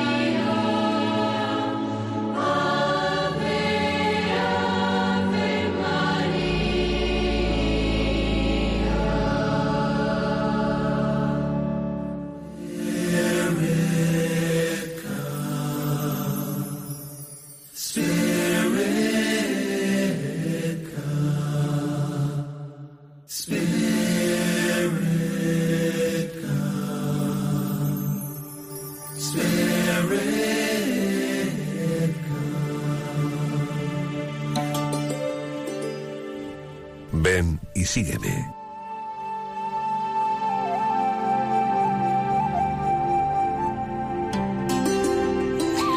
Una y 27 minutos de la madrugada. Seguimos aquí en directo. Todavía nos queda muchísimo más eh, programa. Tenemos con nosotros a Jorge, de 28 años, que es eh, natural de Ocaña, es un pueblecito de Toledo. Vive ahora en Madrid, en Torrejón de Ardoz, y es militar, militar de emergencias. Sí, hola, buenas noches. Bueno, ¿qué es ser un militar de emergencias? Pues, pues ser un militar, pero que bueno, que como estamos para proteger a los españoles, a veces no hay que protegerlos con las armas y de, otros hombres, sino también de, de pues, las emergencias que surgen y de cuando se desata la naturaleza un poco más de la cuenta, ¿no? Y eso es. Oye, Jorge, tu, tu vida eh, ha dado tumbos y tumbos y tumbos hasta que de repente eh, te encontraste con esa frase de San Agustín que dice mi corazón está inquieto hasta que descansa en ti. Sí, sí, resume mucho pues mi, mi corazón inquieto, ¿no? ¿Cómo era ese corazón inquieto? ¿Qué le pasaba a ese corazón inquieto? Bueno, pues no sé, un poco, eh, pues, pues como todos, ¿no? Creo, yo siempre he buscado ser feliz y lo busco, mm. ¿no? Mm. y, y bueno, yo hubo un tiempo, yo crecí en una familia católica, eh, mi familia es de la renovación, Am, aunque bueno, yo no, yo soy un poco rebelde también. y, y bueno, yo de pequeño, con 11 y 12 años, estuve en el Seminario Menor de Toledo. Y, y bueno, como cosa buena, son, fueron dos años maravillosos, pero, pero no estudiaba. Me dice mi madre que me espabilé demasiado. Contrario a lo que puede pensar cualquier persona, ¿no? De lo que puede ocurrir en un seminario, ¿no? Me espabilé pa- en el buen sentido, ¿no? Pero también, pues orientando un poco que yo siempre he sido muy baguete, pues no estudiaba, ¿no? Y dijo mi madre, pues me volví al pueblo para que me tuviesen mis padres un poco más controlado y, y ahí fue donde, donde empezó, donde empecé un poco, ¿no? Un poco no bastante alejarme del Señor eh, pues me dejé llevar un poco pues, por el ambiente que me rodeaba, por, por la edad del pavo, ¿no? La rebeldía que tenía encima. Eh, yo siempre he tenido también muchas ansias de aventura, ¿no? Y, y lo que el mundo te vende es todo lo contrario a lo que puedes pensar, ¿no? De, de sobre el Señor y de dónde puedes encontrar la felicidad, ¿no? Tenías todo, pero no eras feliz. No. Bueno, ya luego, después de alejarme de Dios, eh, con, con, ese, con, pues, con, con 21 años, ¿no? Ya, pues llevado por, esa, por esas ansias, ¿no? De, de aventura, también en mi corazón, esa misma frase de Agustín, aspiraba a algo más siempre, ¿no? A un, a un ideal, a- y por eso entré en el ejército, ¿no? Me pareció una, una manera bastante noble, ¿no? De, de, de, de- de emplear la vida, ¿no? Y, y bueno, pero una vez dentro yo me di cuenta que algo seguía fallando ahí. Que, bueno, como, como me dicen aquí, pues tenía todo. Tenía un trabajo con 21 años, un trabajo estable, eh, te- tenía novia, tenía independencia económica si quería, perfectamente. O sea, se, tenía todo y algo fallaba ahí, algo fallaba. Y, bueno, pues, pues eso un día brotó. Un día, una noche brotó. Entré en crisis, ¿no? Eh, y el, pues como se suele decir, el, el vaso se rebosó totalmente. ¿Cómo fue esa noche? Bueno, pues fue una noche, estaba muy malo, estaba, mal, estaba malillo, se mezcló un poco el no poder dormir y el que, bueno, la experiencia de las personas, sobre todo el que anda siempre con la conciencia un poco revuelta, las noches sale todo más a flor de piel, ¿no? Es una, una etapa oscura del día, ¿no? Y, y la verdad que me di cuenta de todo, o sea, se, quebró, o sea, se como que de repente lo vi claro, digo, esta vida no tiene sentido, ¿dónde lo puedo encontrar el sentido? Es que he buscado y no he encontrado, esto no me hace del todo feliz, lo que estoy viviendo no me llena. Y, bueno, que caí en ansiedad, ¿no? Eh, Caí en una crisis de ansiedad, me, me dio un ataque de ansiedad esa noche. Eh, incluso al día siguiente decía, bueno, a ver cómo voy a trabajar con estos ánimos, no, no era capaz, pero fui, ¿no? Pero luego, como se mezcló un poco el tema de que estaba bastante enfermo, estuve de, y el médico me vio tan mal, me dijo, mira, estate una semana de baja. Y estuve tomando medicamento para dormir y todo. Y bueno, a raíz de ahí, pues no sabía muy bien, ¿no? Descubrí que para no pensar lo mejor es estar activo, ¿no? Pues y llegar a la noche agotado, pues me centré por las tardes en el por la mañana por la mañana trabajaba, ¿no? Por las tardes en hacer deporte, en hacer cosas, en salir a pasear para que para no pensar, más que nada para no pensar porque era peor. Y en uno de esos paseos que salí una tarde, pues me encontré la iglesia abierta ahí en el barrio Santa Bárbara en Toledo. Y, bueno, yo una temporada que no fui a misa, pero luego sí se iba los domingos, ¿no? Un poco para tapar, pues por ir, porque sabía, en el fondo sabía que se estaba a gusto.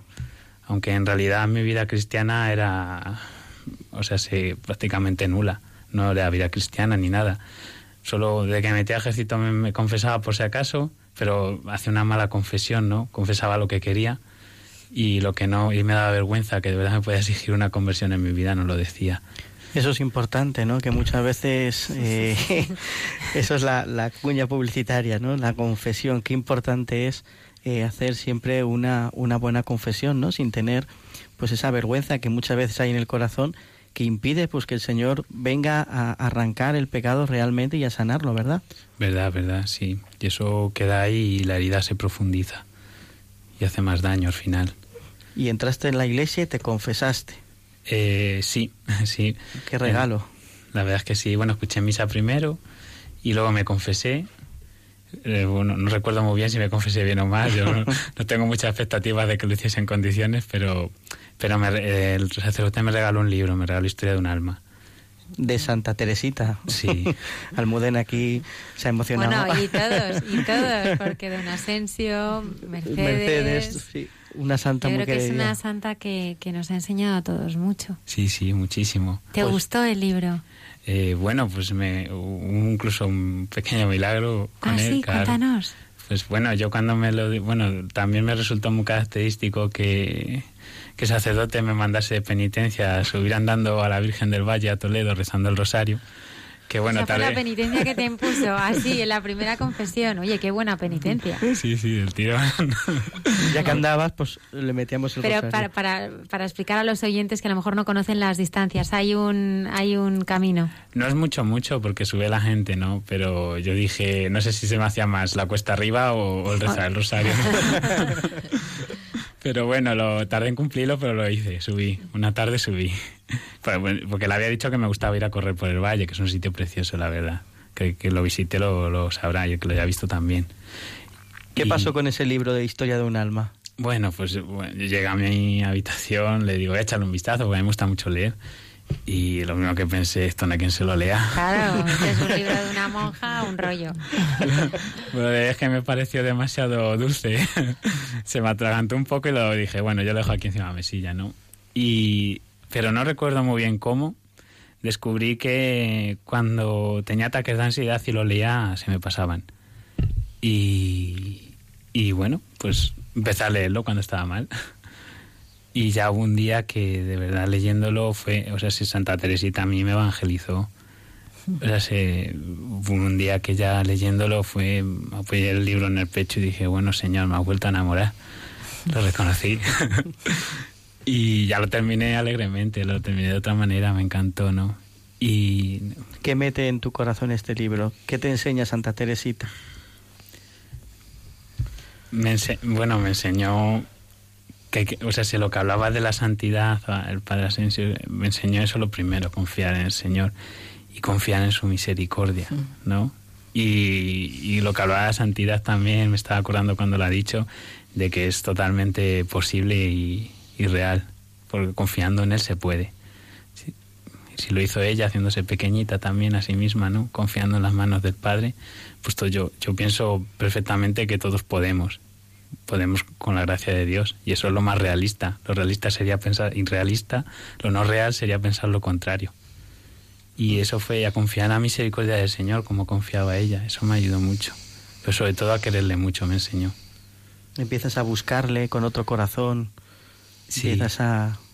Sí, ya empecé, ¿no? Y, y- y como es un poco la historia del hijo pródigo, ¿no? De la oveja perdida, un poco la- se mezclan las dos, ¿no? Yo ya en el seminario había tenido experiencia del Señor, ¿no? Eso no se, no se nos olvida, eso queda en el corazón, por mucho que lo intentes tú enterrar. Es importante, ¿no? Saber que en la infancia un niño que ha oído hablar de Dios, que ha tenido al Señor cerca, eso queda ahí, es una semilla. Y fue una semilla que me ayudó a reconocerle, pero como no sabía muy bien cómo rezar, tenía en casa un libro de un diurnal que me regalaron y lo primero que hice dije, bueno, con esto se reza y me fui a ver a las clarisas de mi pueblo a que me lo explicase. El diurnal es eh, una recopilación de la liturgia a las horas, ¿no? Sí, Los sí. cuatro tomos, que es un, un libro que es la oración de la iglesia, que los laicos también y los sacerdotes rezan a lo largo del día. Sí, sí, sí. Y, y, o sea, sí, y eso fue. Bueno, me lo explicaron, pero no me enteré muy bien. Pero dije, bueno, poco a poco y con práctica, y, y fue lo que me ayudó a empezar a rezar. Y hasta el día de hoy me ayuda muchísimo, la verdad, la liturgia de las horas. La oración. Y la oración, claro. Ese, ese Jesús que tú has conocido en la oración, ¿cómo es? ¿Qué Bueno. experiencia tienes de ese Jesús? Bueno, ante todo, que me ama incondicionalmente, ¿no? me ama incondicionalmente y, y es cercano, o sea, es mi, como le llamamos los, los de infantería, es nuestro binomio, que está A ver, siempre... sí, nombre, el binomio es. ¿Quién? Es tu compañero que la unidad indivisible, por así decirlo, ¿no? Dos son uno, porque uno no es nada, siempre van juntos. Eso me enseñaron la instrucción ahora aquí o donde sea, que es tu binomio. Sí, sí. Estamos siempre juntos. Dormi- dormíamos juntos, comíamos juntos y estábamos pendientes el uno del otro. Si no estaba un poco tocado, el otro estaba cuidándole. O sea, si es tu binomio, te acompaña. Yo, desde luego, nunca he vuelto a tener sensación de soledad desde entonces. Hay una palabra que, que para ti, me la has dicho antes y me ha encantado, ¿no? Si yo te dijera, dime una palabra para que, que resuma quién es para ti el Señor. El buen pastor. El buen pastor, ¿por qué? Hombre, porque salió a buscar a su oveja perdida, ¿no? Cuando se fue con un ayudante fue Santa Teresita, pero, o sea, se, yo habiendo realmente desertado con, con todas las palabras, pues él vino en mi busca de nuevo. Aguardó pacientemente a que yo fuese dócil para volver. Muchas veces tenemos la, la sensación, ¿no? Que dice el convertido, el que se convierte, el que vuelve al Señor, nunca más vuelve a pecar, ¿no? Y, y bueno, la, la, escritura dice que hasta siete veces tropieza el justo, ¿no? Es verdad que lo importante no es caer, sino el saber levantarse con humildad y sencillez, ¿no? Que es lo que, lo que tú contabas, ¿no? Mm. Sí, sí. Y pecar, bueno, yo me ha costado aprender la lección de que, de, bueno, me ha, aprend, me ha costado aprender a confiar en la misericordia de Dios también mucho. ¿Ah, sí? Sí, pero, pero ya poco a poco parece que entrando en mi corazón eso que decías tú, ¿no? De que siempre puedes volver a caer, que no tienes nada todavía ganado al 100%. Hablabas antes de que este sacerdote te puso como penitencia ir hacia la Virgen del Valle. Sí. La Virgen María, ¿qué papel juega en tu vida? Porque bueno. también tienes un encuentro muy bonito con ella. Sí, sí, para mí ahora mismo es, bueno, a ver, la digo, por influencia de una amiga la digo mucho la mater, ¿no? Pero, bueno, la, lo que sé, la jefa, la, bueno, la digo de muchas maneras cariñosamente, pero tiene un par, antes, hasta, o sea, si antes no había tenido mucho papel, había centrado más en la relación de Dios pero para mí fue en Covadonga donde tuve un encuentro real con ella, muy fuerte. ¿Con la Santina? Sí, mi, vamos, mi sitio preferido para ir, vamos. Pero fue porque decidir yo solo, ¿no? Pues a veces me, da la ventolera y marcho. Y subí, peregriné yo solo al principio, ¿no? Yo para mí Covadonga había ido dos veces y yo recordaba que esos dos momentos que había ido a Covadonga siempre había ocurrido algo importante en mi vida, así que decidí ir y, visitarla, a ver qué, pasaba, ¿no? Y bueno, pues subí, fui yo solo con mochila a la aventura y también sabe muy bien, digo, ya encontré dónde dormir por allí y subí y subí además con muchas dudas sobre la Virgen y sobre su verdadero papel. ¿Por qué? Y sobre lo, pues, porque, bueno, había conocido hace poco a una persona que era eh, evangelista y bueno, yo la verdad es que lo primero me sorprendió, porque yo pensaba que eso lo había en las películas. Y, y, bueno, me pilló un poco así, claro, recién vuelto a casa y tal, me pilló un poco y me habló un poco más, bueno, un poco pues regular de la Virgen, ¿no? Como que no, que no le tenía que dar tanta importancia como le damos los católicos y tal. Y subía con muchas dudas, ¿no? Y bueno, llegué a Covadonga la verdad es que llegué bastante agitado, era la primera vez que yo creo que sentí tentaciones de incluso darme la vuelta en Cangas de Onís, que ya estaba allí. Pero bueno, al final dije, bueno, ya estoy aquí y digo, ya subo. y subí bastante, bastante regular, incluso malhumorado, es que no me salía ni dar los buenos días a nadie. Y ya me senté donde las tres cruces en la, en la cueva y, y me puse pues, a dibujarlas, ¿no? Para distraer un poco la mente. Y ahí empezó, empecé a sentir paz, me empezó a tranquilizar muchísimo. Y, y, ya pues fue un día precioso, no sé contar más porque fue bonito. Me, o sea la, sentir la presencia de María era, era grandísimo. Y fue en el momento en que me marchaba, me habían regalado una estampa de, la Virgen de Covadonga que tenía por detrás las letanías y como no me sabía, me las sabía, me vino muy bien porque me lo regalaron los voluntarios que hay allí. Y, bueno, la había perdido, no la encontraba, estaba en la puerta que había pasado a despedirme del Señor en la basílica y nada más que entré cinco o seis veces buscando la estampa, porque digo, no puedo ir sin ella, que no me sé las letanías. y, y, a esto que pensé, digo, joder, pues no sé qué, me está mareando el Señor, ¿no? Como haciendo tiempo aquí, dando vueltas por la, por la basílica, me toca bajar que se me hace de noche, pues bajaba andando. Y, no sé por qué ya al salir, bueno, sí, se, me iba tan contento que le dije a María, digo, digo, madre, no me dejes nunca más. Y cuando salía, está, me recuerdo que llovía, hacía un día un poco regular, porque llovía bastante, pero estaba yo solo allí en la plaza y empezó a sonar, justo después de decirle eso a la Virgen, las campanas con la melodía de, de mientras recorres la vida, tú nunca Ay, solo qué... estás contigo Santa María siempre va, ¿no? Y, me llenó de alegría, me tocó el corazón de lleno. Menuda ¿no? caricia de la Virgen. Sí, Menuda sí, ahí cayeron todas las dudas, cayó todo. Menudo abrazo. Sí, sí, fue un regalazo. Y entonces pues cuento con ella también para todo. Me ayuda muchísimo. ¿Qué consejo darías a, a los jóvenes que te están escuchando en este momento, después de esa experiencia de vida con el Señor, esa experiencia personal con Él? Pues que, que le abran el corazón sin prejuicios, ¿no? Ah, incluso los que tienen dudas, como si hay alguno que, que no cree en Dios, ¿no? Pues que, que abran el corazón. Pues si, si Dios de verdad existe y no tienes miedo a saber la verdad, ábrelo, porque, porque Él está ahí esperándote. Él otea, es el Padre bueno que otea el horizonte de nuestro corazón para ver si volvemos y recibirnos con un abrazo.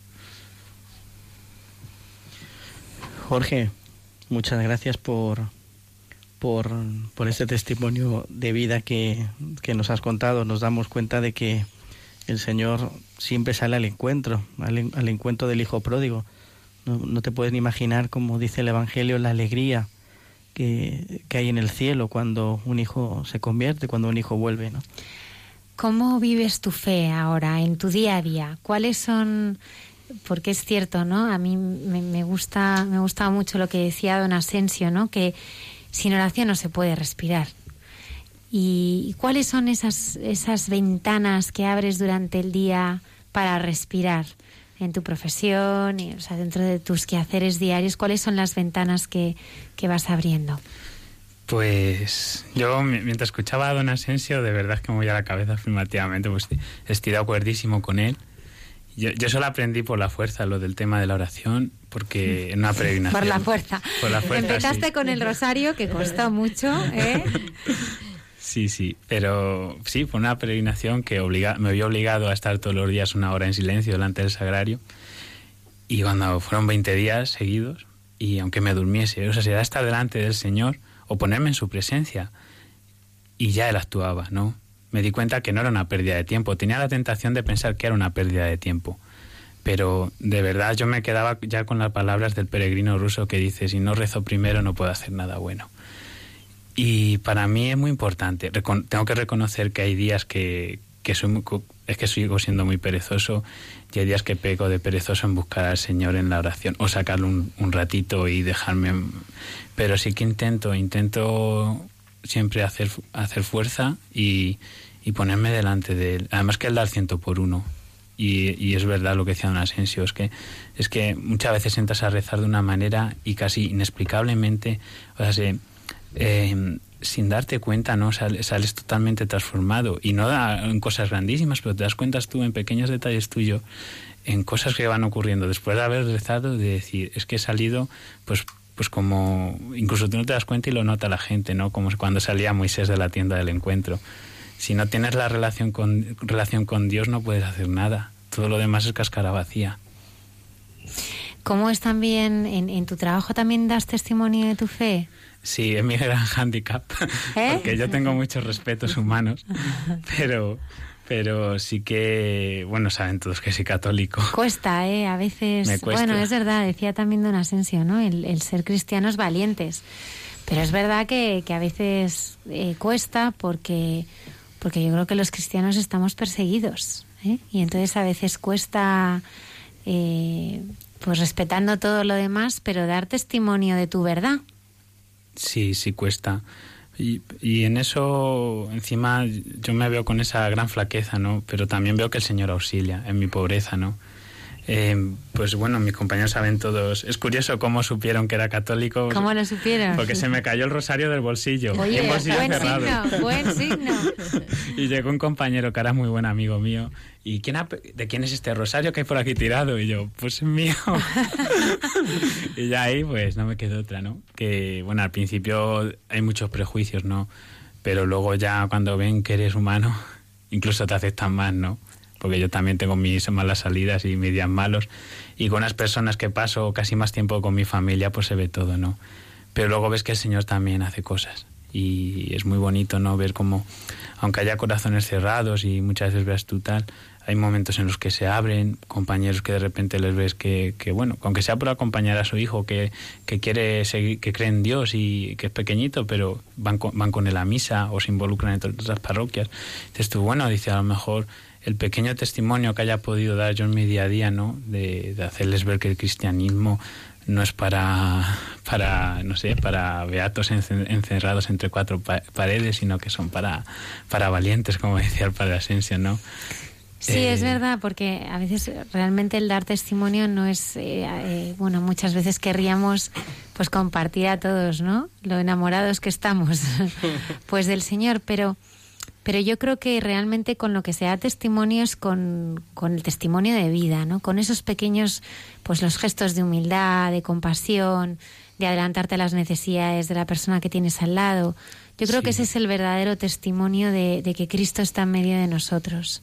Sí, sí, de, de que, de amar, ¿no? Además Mm. que tú, tú ves que el Señor te da fuerzas para ello, para amar y, y, y- y las personas lo agradecen, ¿eh? Y luego también te abren sus corazones y sus inquietudes. Y vienen a ti y dices tú, pero bueno, si estoy yo más flojo que, que, que todos, digo, madre mía, ¿no? Y ves que el Señor actúa. Y luego tú eres un puente, ¿no? Ya a veces, pues eso, eres un puente porque dices tú, si una persona necesita tal cosa, yo puedo llevarle a un sacerdote también, ¿no? Que tiene más capacidad y yo puedo hacer de ese puente, ¿no? Una persona que no se acercaría nunca a un sacerdote, yo le puedo ayudar, le puedo aconsejar, le puedo decir, pues esto, lo otro. Jorge, y ya para finalizar, porque nos quedan ya minutos y, y tenemos que cerrar con nuestra historia de gente buena de la semana con Lola. Ya que eres un militar de emergencias, quiero que me digas qué emergencia tú crees que hay ahora en el mundo. Una de esas emergencias que es, oye, esto es una emergencia, esto es una urgencia. Para ti, ¿qué es una emergencia? De esperanza, hay una emergencia de esperanza.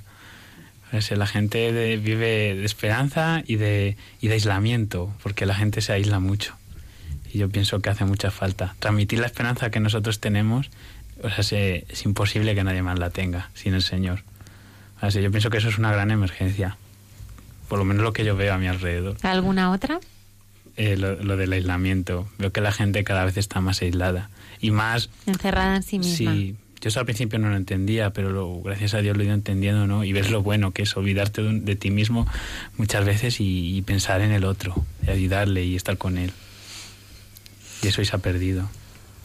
Jorge Lasso, muchísimas gracias. A vosotros. por haber eh, compartido tu historia. Nos has ayudado muchísimo, ¿verdad, Sí. Mercedes? Me ha encantado, muchas gracias. De nada, a mí recordarlo también me ayuda mucho. Claro que sí, claro que ayuda. Pues muchísimas gracias. Hasta muy, muy pronto. Gracias.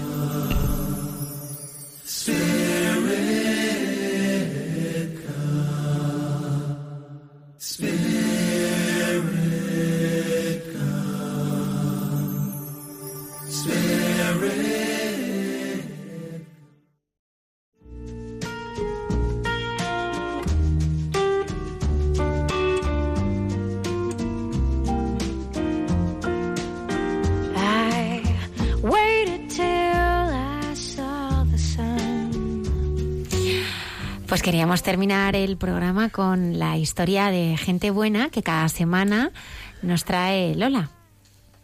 Buenas noches a todos. Con la historia de hoy podemos afirmar que no hay mucha gente buena, sino muchísima. En concreto en un pueblo entero, Santibáñez de la Fuente, en Asturias. Ocurrió hace dos semanas. Un matrimonio, Lorena y Javier, y sus dos hijos habían perdido su hogar debido a un incendio, provocado por un cortocircuito que dejó su casa inhabitable. Asumir los costos de la reparación suponía una cantidad de 9.000 euros que Javier, desempleado, no podía afrontar a corto plazo. La familia se encontraba en una auténtica situación de desamparo y tuvieron que repartirse en diferentes casas familiares, sin mucha perspectiva de volver pronto a su hogar. Pero lo que no sabían es que Dios les había preparado un regalo, la solidaridad de todo el pueblo, que se volcó para reparar la vivienda. Una veintena de vecinos participó en la restauración de la casa para que Javier y su familia puedan volver cuanto antes. Además de las obras de reparación, los vecinos han comenzado, junto con algunos establecimientos hosteleros, a recaudar fondos para comprar los materiales necesarios para la obra. Javier y su familia están emocionados y eternamente agradecidos por la increíble solidaridad de sus vecinos. Uy, pues qué maravilla, Qué ¿eh? bonito. ¿Eh? Qué bien, qué bien. Bueno, pues así muy, muy deprisa se nos ha pasado el programa. Quería ir agradeciendo. Muchas gracias, doctora Mercedes Moya. Gracias a la directora del programa por la invitación. No, gracias a la Virgen. Yo creo que después de este programa, Mercedes, nadie se va a perder ir a Fátima este año. Bueno, eso es lo que tú has animado a todo el mundo y yo te, te- vamos, yo te secundo en, en eso, ¿no? Vamos a ver. Mm. Seguro que sí. Allí la Virgen espera, pero bueno, hemos, hemos intentado traer un poquito Fátima aquí esta noche. Mm, Muchas gracias. Jorge Lasso, muchísimas gracias. A vosotros. Sigue siendo ese militar de emergencia que salva cosas importantes. Esperemos. Claro que sí.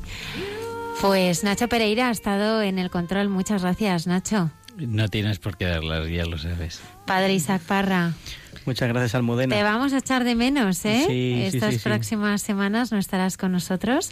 Eh, bueno, le pedimos a todos nuestros oyentes eh, oración, ¿eh? Ujú. Pero regresarás muy pronto. Sí, sí, sí, os echaré de menos, pero siempre estáis en el corazón, eso por supuesto. Muchas gracias, Lola. Gracias con, por iluminarnos cada semana con esa historia de gente buena. A vosotros.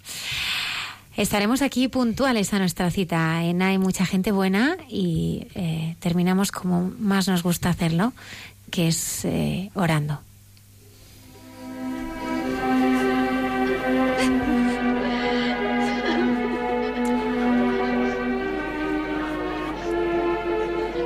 Mujer. Cuida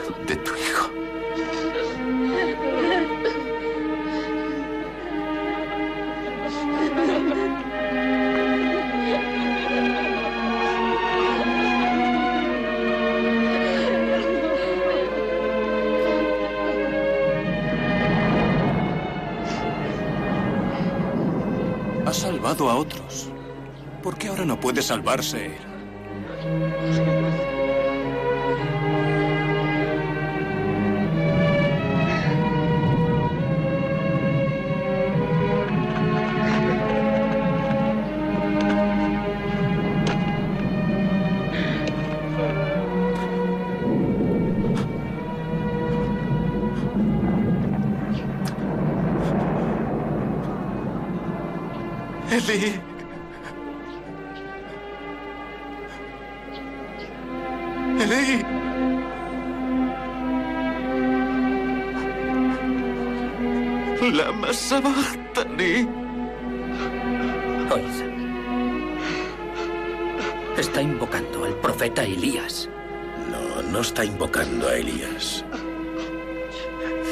Escrituras.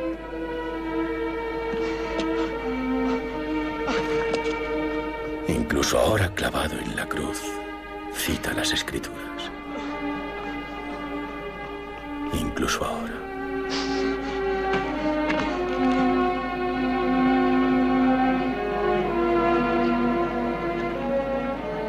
Fue despreciado y rechazado por los hombres.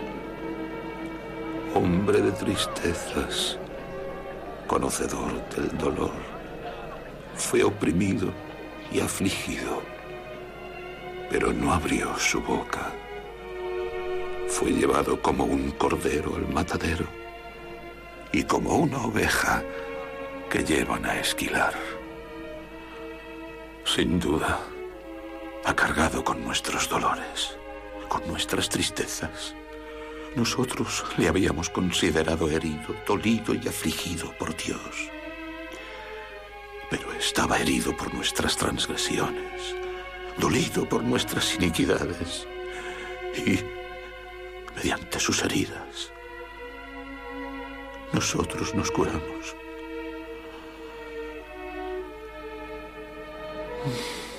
Y volvemos a nacer.